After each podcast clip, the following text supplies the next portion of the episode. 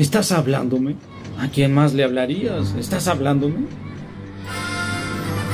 Radio Mujer 927 Camino. A donde vamos no necesitamos caminos. y Androide Pop No son los androides que buscan. No son los androides que buscamos. presentan Cinema Pop. Bienvenidos a Jurassic Park. A la grande le puse cuca. Con Naum Andrade, Y yo. Yo soy.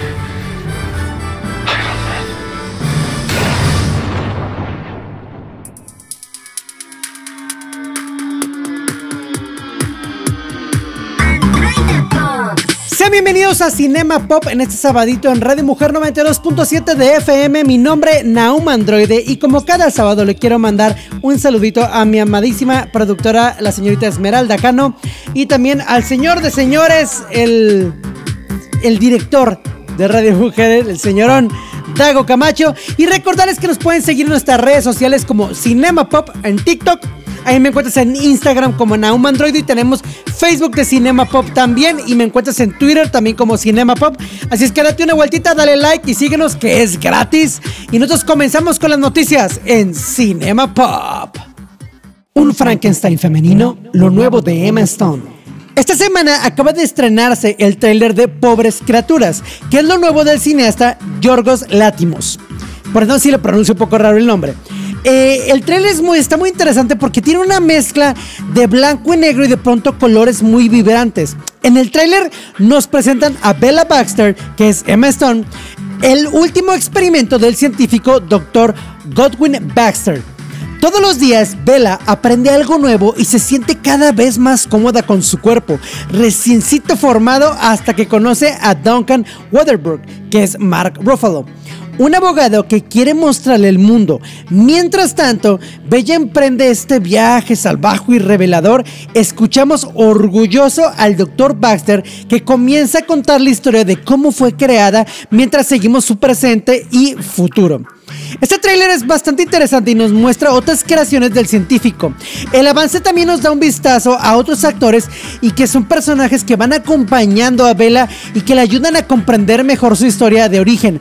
Y se vuelve interesante. Me gustaría que si ya lo viste, me des tu opinión, ya que en este tráiler el reciente póster que también sale Pobres Criaturas también anticipa una experiencia diferente a cualquier otra, con Emma Stone apareciendo tan glamurosa como una pintura renacentista cuanto más miras, te confunde un poco tu cerebro ya que tiene unos detalles muy interesantes. Y a juzgar por ambos adelantos, la próxima película de Lacmos será un desafío para los sentidos dignos de la trayectoria de este cineasta. Y está basado esta película en un libro de Alasdair Gray. Y tiene su adaptación por medio del guion de Tony McNamara, siendo la segunda colaboración entre este director y este escritor. Pobres Criaturas se estrenará en cines el próximo 8 de septiembre. Y me encantaría que si ya viste el tráiler y el póster, me dejes en los comentarios qué es lo que tú opinas. ¿Te llama la atención? ¿Te gusta la actuación de Emma Stone? ¿Has visto otras películas de este director? O por otro lado, ¿qué es lo que no te agrada del tráiler o qué te gustaría hacer diferente? Déjame en los comentarios cuáles son tus opiniones que me encantaría platicar contigo y saber mucho más de ti. John Carpenter anuncia una serie de terror. Ha pasado ya bastante tiempo desde el estreno del último largometraje del maestro de horror John Carpenter, Encerrada. Pero este fin de semana, por sorpresa, el cineasta ha revelado que ha dirigido algo un poquito más sustancial y que ni siquiera tuvo que salir de su casa para hacerlo. Durante un panel de una convención, él anunció que acaba de terminar de dirigir a distancia una serie de televisión llamada John Carpenter's Suburban Screams. Ya ha sido rodada en Praga, pero yo me senté en mi sofá y la dirigí desde ahí. Eso es lo que ha dicho él. Los detalles sobre esta serie son muy escasos por no decir que realmente no sabemos gran cosa. Lo único que se ha podido confirmar es que un proyecto con ese título fue registrado oficialmente por Milk and Honey Pictures, que Milk and Honey Pictures está a cargo de la productora de Praga de la serie Apple TV Foundation y recientemente también de la serie de terror de Netflix Haunted. El director de clásicos de cine de terror como La Noche de Halloween, En la Boca del Miedo o La Niebla se encuentra actualmente trabajando en un nuevo álbum de su serie Lost Teams, recuperando la música de sus bandas sonoras menos recordadas. Se da el rumor de que además podría participar como productor y o asesor en una continuación de su clásica película de terror de ciencia ficción de 1982, La Cosa tal como lo hizo con Halloween, donde regresó Jamie Lee Curtis y se enfrentó contra el icónico Michael Myers. Me encantaría que me dejaras en los comentarios cuál es tu opinión de esta serie. ¿Crees que el dirigir la distancia afecte a la calidad de la serie? ¿Te gustan las películas de John Carpenter? ¿O no eres tan fan? Déjame en los comentarios cuáles son todas tus opiniones de esta serie que te voy a leer y probablemente te voy a comentar qué es lo que nos dices.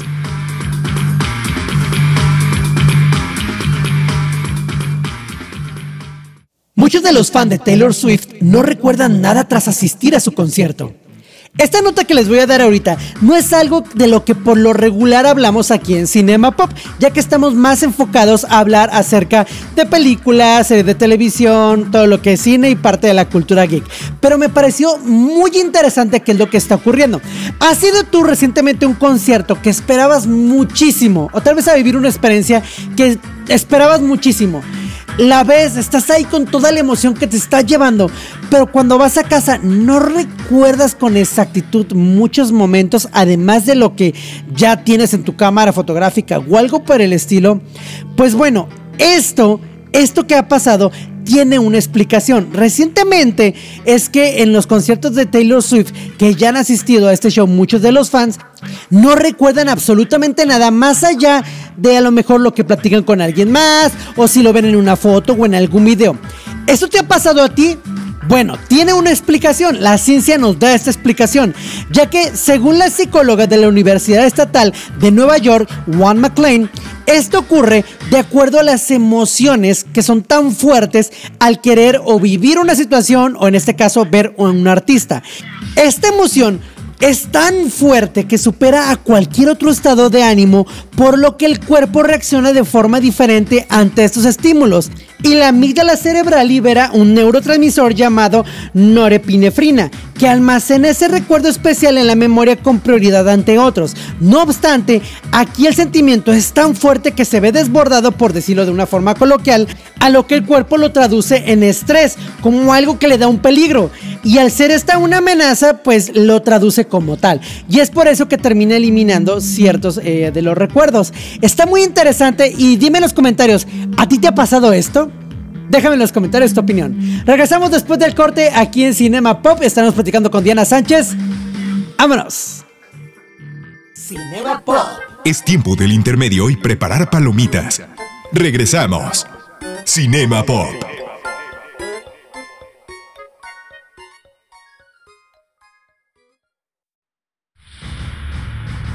Finaliza el intermedio. Continuamos. Cinema Pop.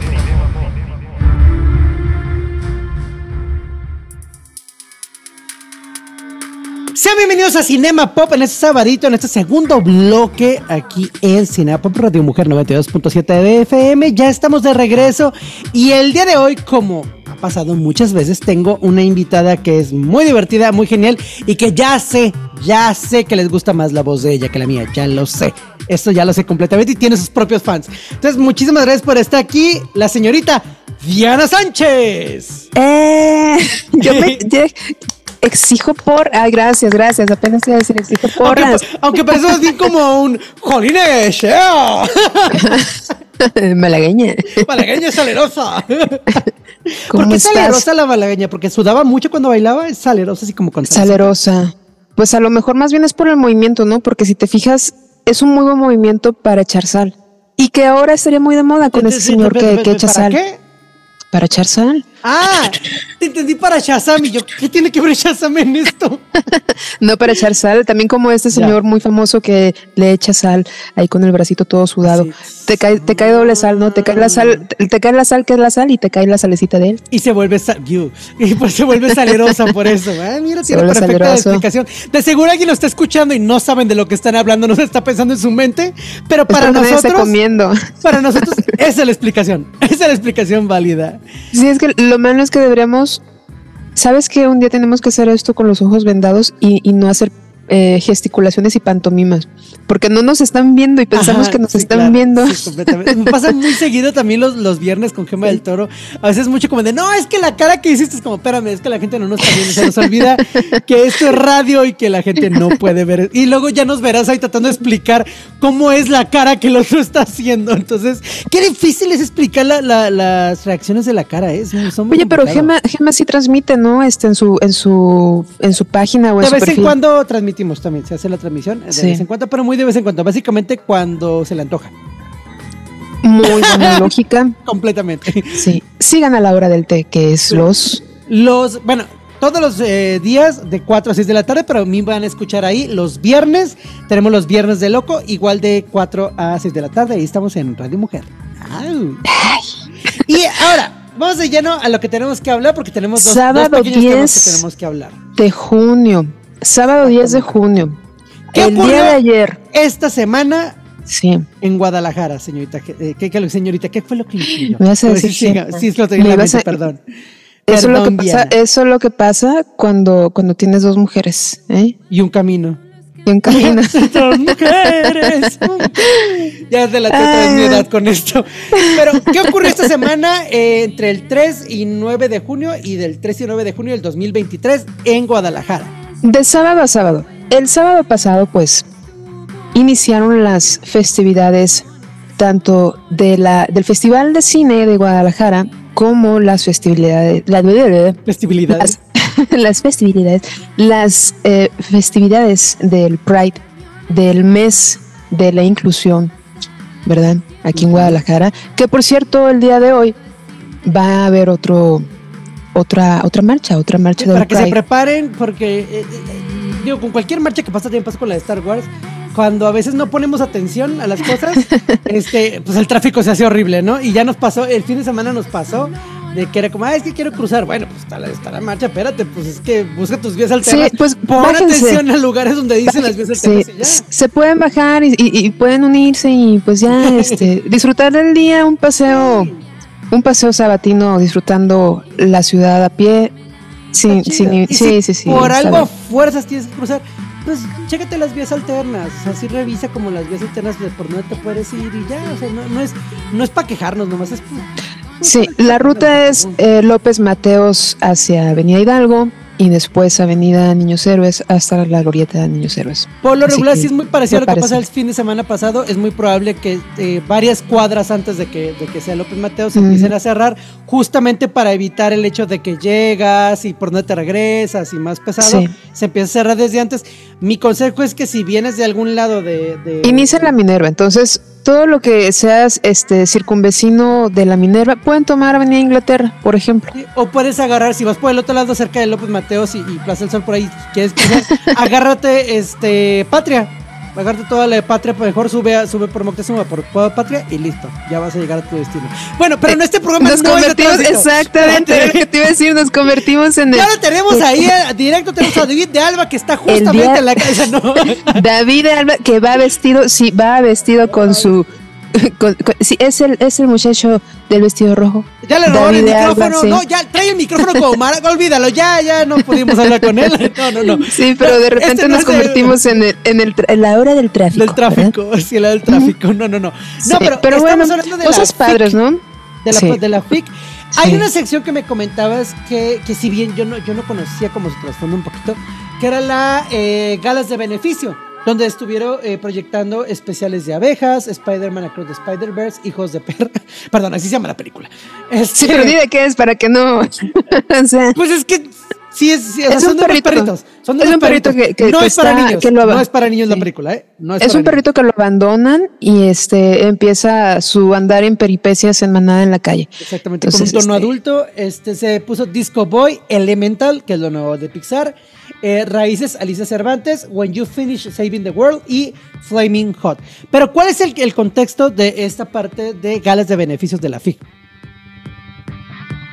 Pues es el más beneficio. Exactamente. Entonces, No, lo que, se- lo que- no, lo que estábamos hablando que está padre es que mucha gente tiene la percepción de que la- el Festival de Cine de Guadalajara, que por cierto, en, en el marco de- del mes de la inclusión, eh, pues tienen el premio Maguey, ¿no? Y también tienen una corrida de películas muy interesantes eh, de inclusión, que es, está padre los que se hayan dado la vuelta del, del sábado pasado al, al viernes, el día de ayer, los que se hayan dado la oportunidad de pues ver básicamente todo lo que es propuesta nueva de cineastas independientes eh, que están en, las competencias del- Festival de Cine de aquí de Guadalajara. Lo que estuvo padre de estas galas eh, de beneficencia es que incluyeron muchos títulos que son de películas pues bastante más comerciales, ¿verdad? Mainstream. Y eso Sí. está padre para jalar a la gente que a lo mejor siente como que, ah, es que no sé por qué de repente causa este sentido de me voy a aburrir solamente porque no es una película de corte tan comercial y realmente pues no hay que tener como esa percepción, ¿no? hay que estar un poquito más abiertos. Y creo que, eh, digo, han salido películas que al final se convierten en, en un poquito más comerciales eh, de la FIC también. Entonces, como, espérame, no, necesariamente algo que se muestra ahí no puede tener el potencial de que te agrade. O sea, al final, pues ver, chécalas, diviértete y, y hay cine para todos, hay cine para todos en este momento. Y eso Claro nos sí. lleva al tema de hoy. ¿Cuál es el otro tema de hoy, Dianita? Bueno, pues tomando de parte aguas y tomando como de partida eh, esto que fue lo que mostraron en el, fes- en el Festival de Cine de Guadalajara. Vamos a hablar de películas de tráfico. De, cuando están atrapados en el tráfico. No, no es cierto, no es cierto. Este, no estaría mal. No estaría mal, no estaría mal. Sabrás, debe haber muchos. Sí, sí, Pero, pero vamos no, a tomar de, de punto de partida el premio Mayagüel, que es un premio que dan a las películas con temática de inclusión. Entonces, eh, vamos a hablar de películas que a lo mejor han tenido personajes, temáticas o de alguna forma han tenido como algún tipo de, de inclusión hacia temáticas más enfocadas a la libertad de género, podríamos decirlo, ¿no? De la libertad de identidad de género, más bien sería, ¿no? Exactamente. Eh, sí. ¿Tienes una con la que te gustaría abrir? Con la que dijeras, ah, ¿sabes qué? Esta es la que yo la que vi. Yo tengo una que ya te la comenté un poquito antes de, de iniciar, de Ujú. que estás en el cortecito comercial. eh, que es, es fuerte lo que pasa en, en la película. No, no por algo, un tema de morbo, no, más bien es fuerte porque si le estás poniendo atención y ves a lo que le ocurre al protagonista, sí empatizas y dices, ay, Dios, se duele bien feo en el, en el cocoro, ¿no? Que es la película de Boys Don't Cry.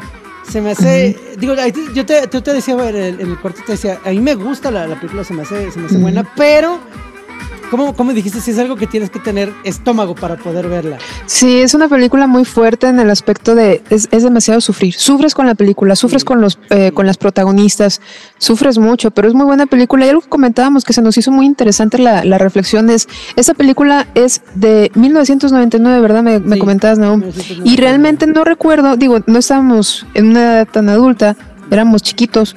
Pero creo que nos habríamos dado cuenta si hubiera sido un tremendo caos mediático o entre la gente de nuestras casas, la temática o, o el entorno de la película. Y realmente yo recuerdo que la vi y todo fue como con una naturalidad extrema en el aspecto de que no se hacían las revueltas que en este momento se hacen cuando sale una película con una temática de inclusión de, de, de género, ¿no? Este, entonces, Yo recuerdo que Pues, más ¿qué lo pasa? que se hizo es el hecho de la crudeza de varias cosas que ocurren en la película. O sea, ni siquiera el tema de, de lo que va la, la película, de es una persona eh, trans que está Trans. como en ese- esta parte. O sea, ni siquiera se centraba eso. Era más bien como el, oye, qué crudo está esta parte que, que está ocurriendo, como las escenas un poco más mm, agresivas, por decirle de Sí, alguna manera. era, era más el, el- el maltrato físico, psicológico que Y- sufría el personaje a consecuencia de vivir simplemente su vida, ¿no? Las actuaciones tan sorprendentes a mí me gustan Sí. mucho. Es el, el lograr transmitir eso con una con tu actuación.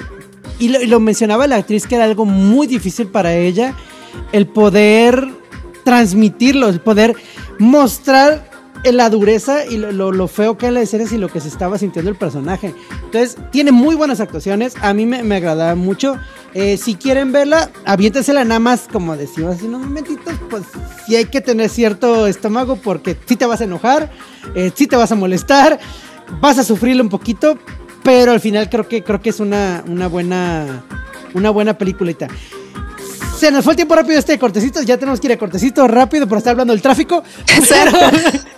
Pero, regresamos después del cortecito aquí en Radio Mujer 92.7 de FM, Cinema Pop, Diana Sánchez, Naum Andrade. ¡Vámonos!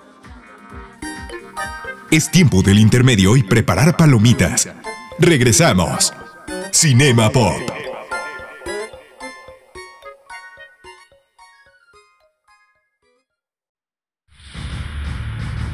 Finaliza el intermedio. Continuamos. Cinema Pop. Ya estamos de regreso aquí en Cinema Pop. No es un programa de tráfico, así es que ya nos vamos a concentrar en otra cosa. Y vamos a continuar hablando de eh, películas con eh, temática queer. Es la manera como lo, lo decimos. Queer. Y ya hablamos de la película Boys Don't Cry en el bloque pasado. Y nada más de eso porque nos centramos en esta jugada. sí, porque estábamos dando el reporte del tráfico, pero igual una cosa que también estábamos comentando es la importancia de, de incluir temáticas de absolutamente todo lo que está pasando en la vida. Es tan relevante esto que por supuesto tiene que estar incluido diferente a lo que alguien pueda pensar respecto a que es un tema forzado. No creo que sea un tema forzado. Tenemos, debemos tener variedad en las películas de temáticas. Es más, aunque si no, no te sea, interesa, pues no la veas y ya. O sea. o, o- o simplemente no, o sea, es que puede ser una película que no es la temática principal, pero que hubo un personaje que, que incluyeron ahí, pero una cosa importante es darnos cuenta de esto. Cuando vemos películas de los 50, de los 40, de los 30, incluso todavía de los 70, 80, 60, ¿qué es lo que vemos repetitivamente? Personas con una característica física similar o igual, bueno, igual me refiero a como a, a- a la- específica, a las pues, cuestiones es muy específica. Para. Sí, o sea, yo, yo más bien me refiero como a la raza, ¿no?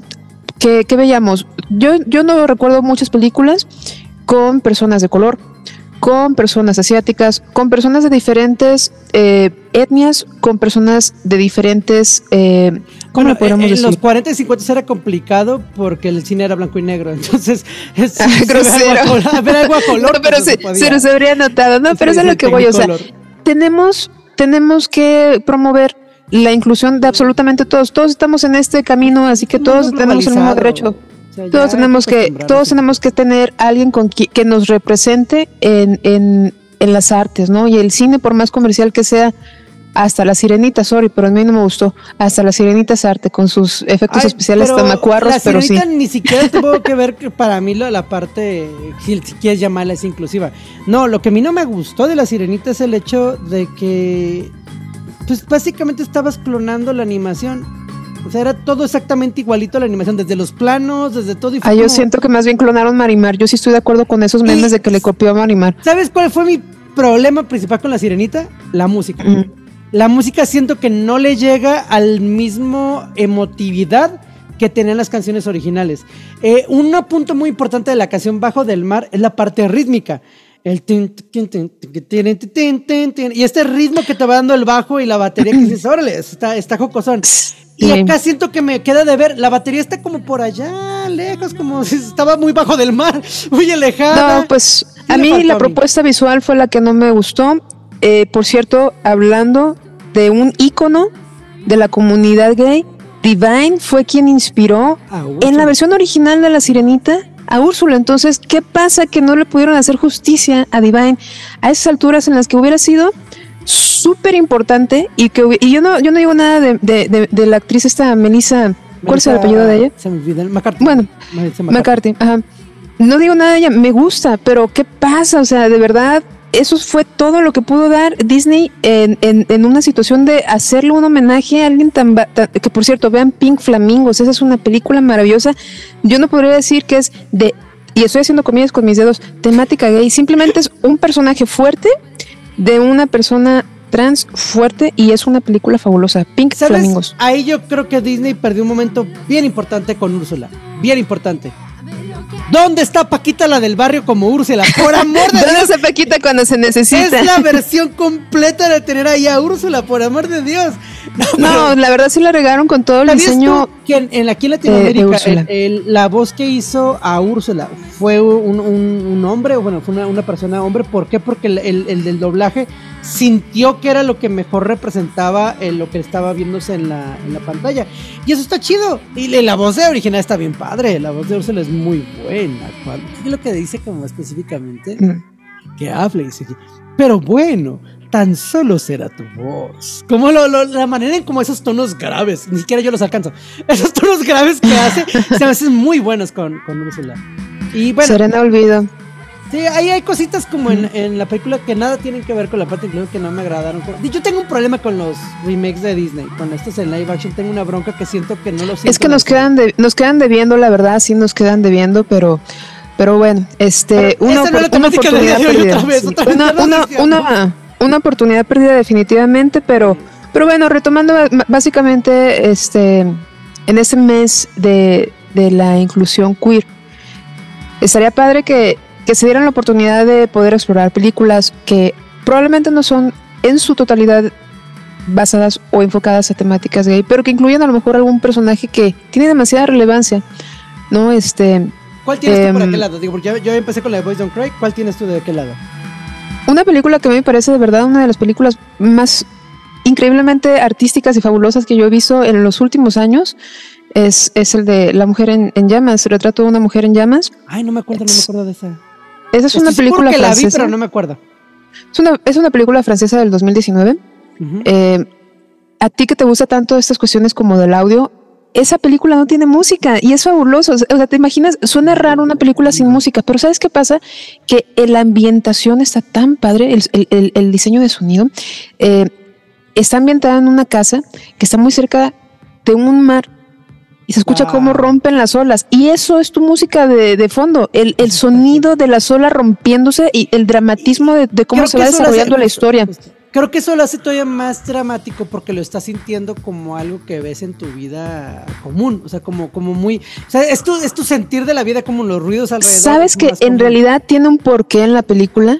Tiene un porqué, porque el silencio en la película es un personaje de la película. Por, por- bueno, no es un personaje como tal, sino que tiene una, una relevancia y da una pauta a que, más que no quiero espolear, de verdad esa película vale muchísimo la pena que la vean, no la quiero espolear, pero al final hay algo de música que, que te pauta el, el- el que uno de los personajes vivió en silencio ta- ta- tanto tiempo de su vida que, que por eso es que la película estaba sin, música, hasta que, hasta que eventualmente tiene música. Entonces, a lo mejor ya les spoileé tantito, pero, pero es que no es el final que a lo mejor yo puedo estar pautándoles con, con, No, con no, esa. no más porque creo que sí, descripción. pues, sí se no, puede revelar. No, no, no, no, no, no, no, no, o sea, el final que a lo mejor pueden estar interpretando a lo que yo estoy diciendo, Ah, ya, ya, ya. créanme que no es lo que está pautando, o sea, no, no, no es, no es por ahí. Eh, fíjate solo, que a veces se solo sí, este, que los elementos de una película no únicamente es la cámara, el actor y todo. Se habla mucho de es que el director hizo esto, la fotografía hizo esto, eh, la corrección de color o la ropa o los actores. El sonido tiene un punto súper importante. Es casi tu, es casi el 50% de tu película. Si, si te, ¿Qué te pasa? Ahí te va. Si tú estás viendo una película, se escucha bien, pero hay medio, la- ¿te acuerdas aquella época en la televisión que se veía medio zzz, con estática la televisión, pero se veía, Sí. se escuchaba bien? Pues la ves la película, ¿no? Pero ahora, no tiene sonido, nada más está la imagen. ¿Verías la película? Pues a mí me, yo, yo soy fan, pero así, mi actriz favorita de toda la vida, así mi actriz favorita es Greta Garbo. Y Greta Garbo es el, el- el mayor ícono del cine mudo. Pero y había fue la música en primera la actriz. Ah, claro, había música, pero, Ah, pero entonces, ¿cuál es el cambalache? Hay música, pero entonces no tienes los, los diálogos, te los estás imaginando tú. Al fin de cuentas, sí, sí sigue habiendo como una falta de sonido. Nada más que, por ejemplo, en esa película tenemos el audio de la, de, de- de la narrativa de los personajes porque están eh, hablando entre ellos, pero no tenemos música. El- en el cine mudo teníamos solamente música de acompañamiento, pero no teníamos foley, que el foley es la, la música, los efectos de sonido efecto de sonido. que, que, que, que es, por ejemplo, que va caminando y los tacones es un efecto de sonido, ¿no? Este, las voces en sí también tienen un efecto de sonido y deben tener y, y respetar una cadencia conforme a, a- a la historia. Entonces, este, no sé, creo que sí puede haber un... esa es la muestra, esa película es la muestra de que hay películas que en la carencia de algo crecen más. A mí me encanta esa película. Sí, creo que eh, eh, es... Eh, me gusta cuando el cine logra explorar de, ese tipo de cosas y bueno, que lo haga bien, ¿no? Porque pronto hay cosas que, que, lo pueden explorar, pero si no lo ejecutaste de buena manera, pues nomás se queda como una anécdota, ¿no? Pero cuando logra explorar y jugar con todos los elementos que tiene la película alrededor, wow, es, es algo muy bien hecho. Se nos va a acabar otra vez el tiempo, nos quedan dos minutitos. Una más, dame una más que podamos hacer como rápida, rápida, rápida. Yo estaba pensando en otra, pero creo que. Creo que una película más. Ok, ahora algo que no sea dramático, que, que, para mí es una película fabulosa porque, porque de verdad me encanta la comicidad eh, de Robbie Williams. La Jaula de las Locas es una de las películas que más amo. Sí, es muy buena. Me encanta. Me, hacía reír tanto la sí. Y Humberto Vélez hace un doblaje de una escena de ahí que es buenísimo. Que es buenísimo cuando le está diciendo lo de. no me digas con ese tono porque entonces estás indicando que, yo soy así porque no soy mujer y no sé qué. Y el otro vato, y que Williams dice, pero pues es que no eres mujer. ¡Ay, no me hables! Es el drama tan divertido de la escena. Sí.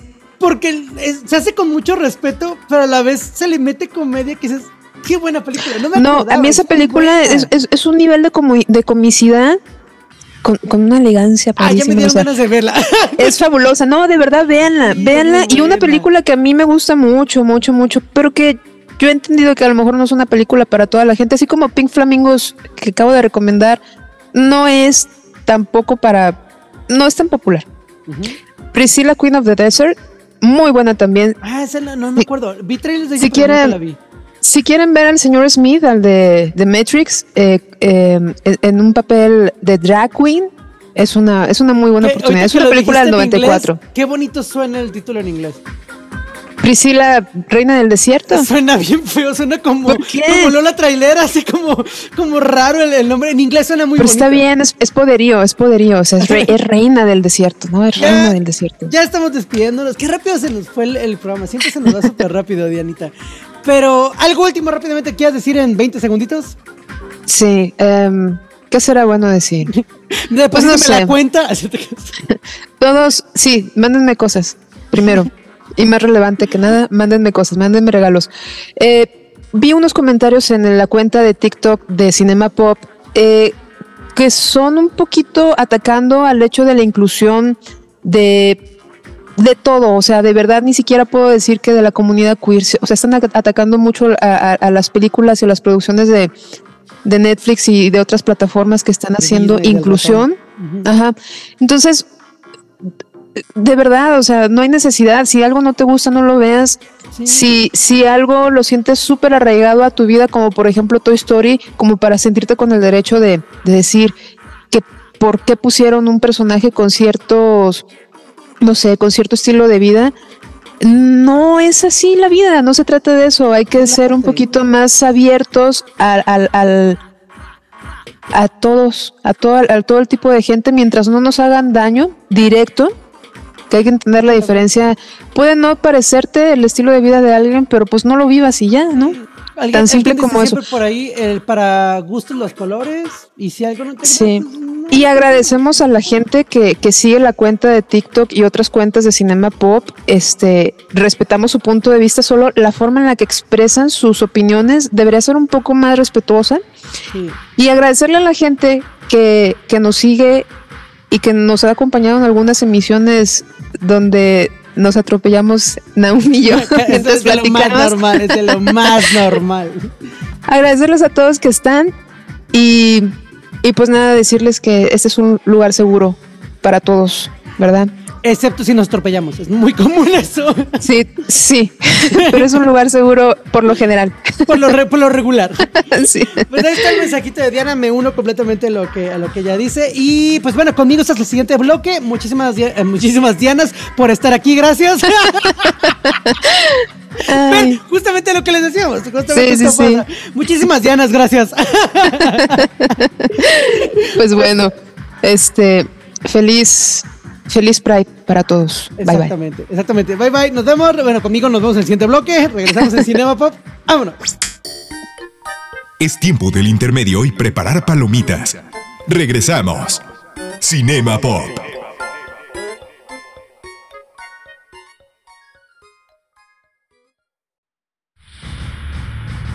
Finaliza el intermedio. Continuamos. Cinema Pop.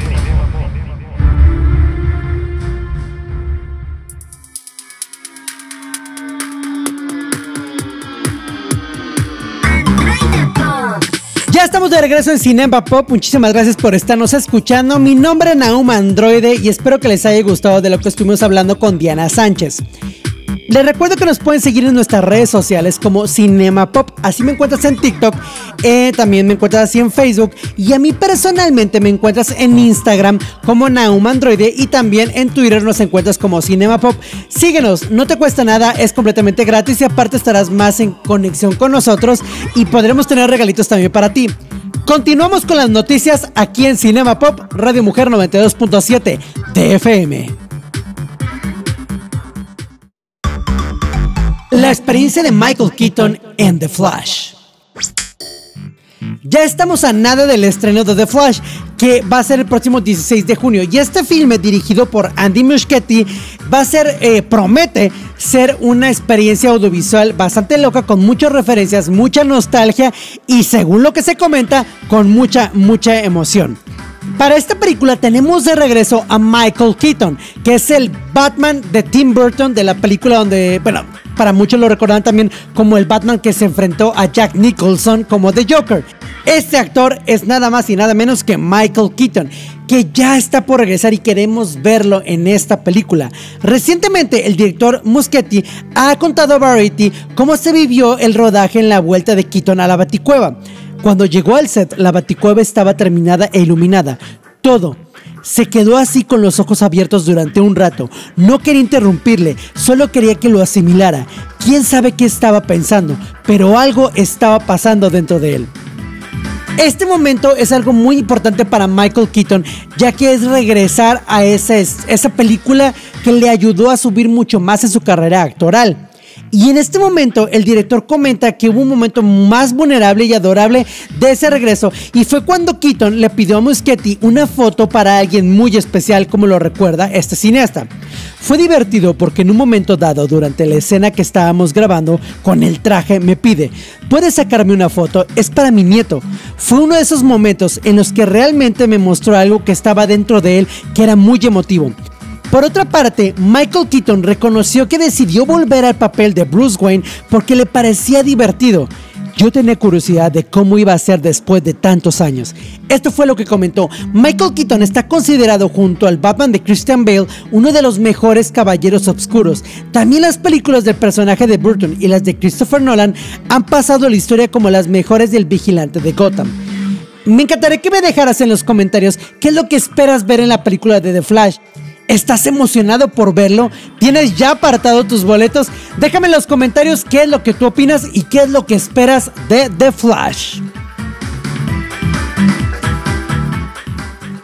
Un niño de 14 años animó una escena de Spider-Man Across the Spider-Verse. ¿Ya fuiste a ver la película de Spider-Man a través del Spider-Verse? ¿Qué fue lo que te gustó? ¿Qué fue lo que no te gustó? Me encantaría saberlo. Pero, ¿y si te dijera que entre todos esos talentos de clase mundial hay un niño de apenas 14 años que se encargó de una de las secuencias más vistosas de Spider-Man Across the Spider-Verse? Pues bueno, en un divertido tributo a la gran aventura de Lego, eh, codirigida por Lloyd y Miller, la película se traslada brevemente a un punto de una dimensión donde todo está hecho por bloques de construcción de Lego. Sin embargo, esta escena no fue producto del trabajo de animadores experimentados, sino de Preston Mutanga, quien actualmente radica en Toronto. Mutanga escribió en su Twitter lo siguiente. Parece que puedo confirmarlo oficialmente. Ahora sí, sí, animé una escena para Spider-Man Across the Spider-Verse. Honestamente, fue un viaje increíble. Trabajar con Philip Lloyd, Chris Miller y Christina Steinberg y el resto del equipo de Spider-Verse fue un sueño hecho realidad. Ustedes son absolutamente geniales. Pero ¿cómo llegó Preston ahí? Bueno, Preston recreó el trailer de la primera película de Miles Morales hecho con piezas de Legos y lo subió a internet. Y de ahí, Christina Steinberg, otra de las productoras de Across the Spider-Verse, lo vio y dijo, esto es algo genial, algo que alguien profesional pudo haber hecho, pero estás diciéndome que está hecho por un niño de 14 años, es jodidamente profesional. Cuando llegó la escena para poder hacer esta idea, para hacer un honor a las películas de Lego, para ella no tuvo ninguna duda. Así es que se contactaron Y esto fue lo que ocurrió.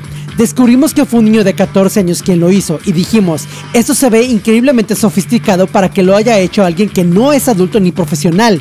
Nos sorprendió a todos, así que decidimos incluirlo. ¿Te sabías este dato acerca de esta película? Déjame en los comentarios qué es lo que opinas. Twisted Metal estrena adelanto de su adaptación televisiva. Ya habíamos hablado anteriormente de que PlayStation estaba haciendo diferentes adaptaciones de sus juegos más icónicos para ya sea cine o televisión. Entre ellos está The Last of Us y ahora viene Twisted Metal. Y acaban de sacar un adelanto de su adaptación televisiva.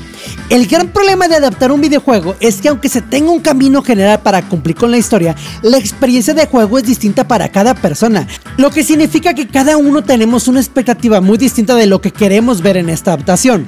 Acaba de soltar el adelanto de su adaptación televisiva de Twisted Metal. Y está interesante. Me encantaría que si jugaste el juego y ya viste este adelanto o lo estás viendo en este momento que estamos hablando de la nota, me digas tu opinión a mí, que soy fan del videojuego, me gusta la parte visual, lo que estoy viendo. Pero tengo un pequeñito problema con el tono mm, un poquito más cómico de lo que me esperaba de la serie.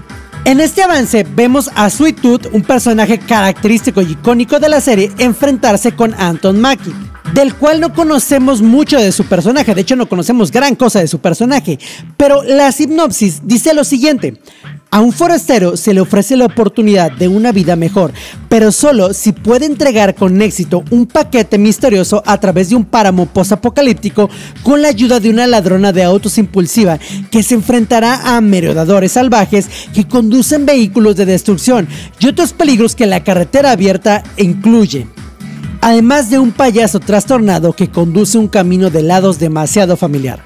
Esta adaptación va a llegar a Peacock el 27 de julio. No sabemos todavía por qué plataforma va a llegar a México. Podría ser HBO Max, podría ser Paramount, no lo sabemos con exactitud.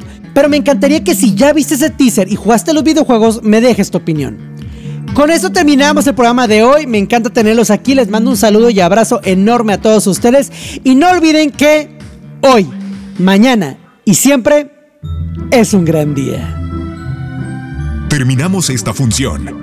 Android Pop y Radio Mujer 927 te espera la siguiente semana con más información sobre cine, series y cultura pop. Hasta la vista, baby. Cinema Pop.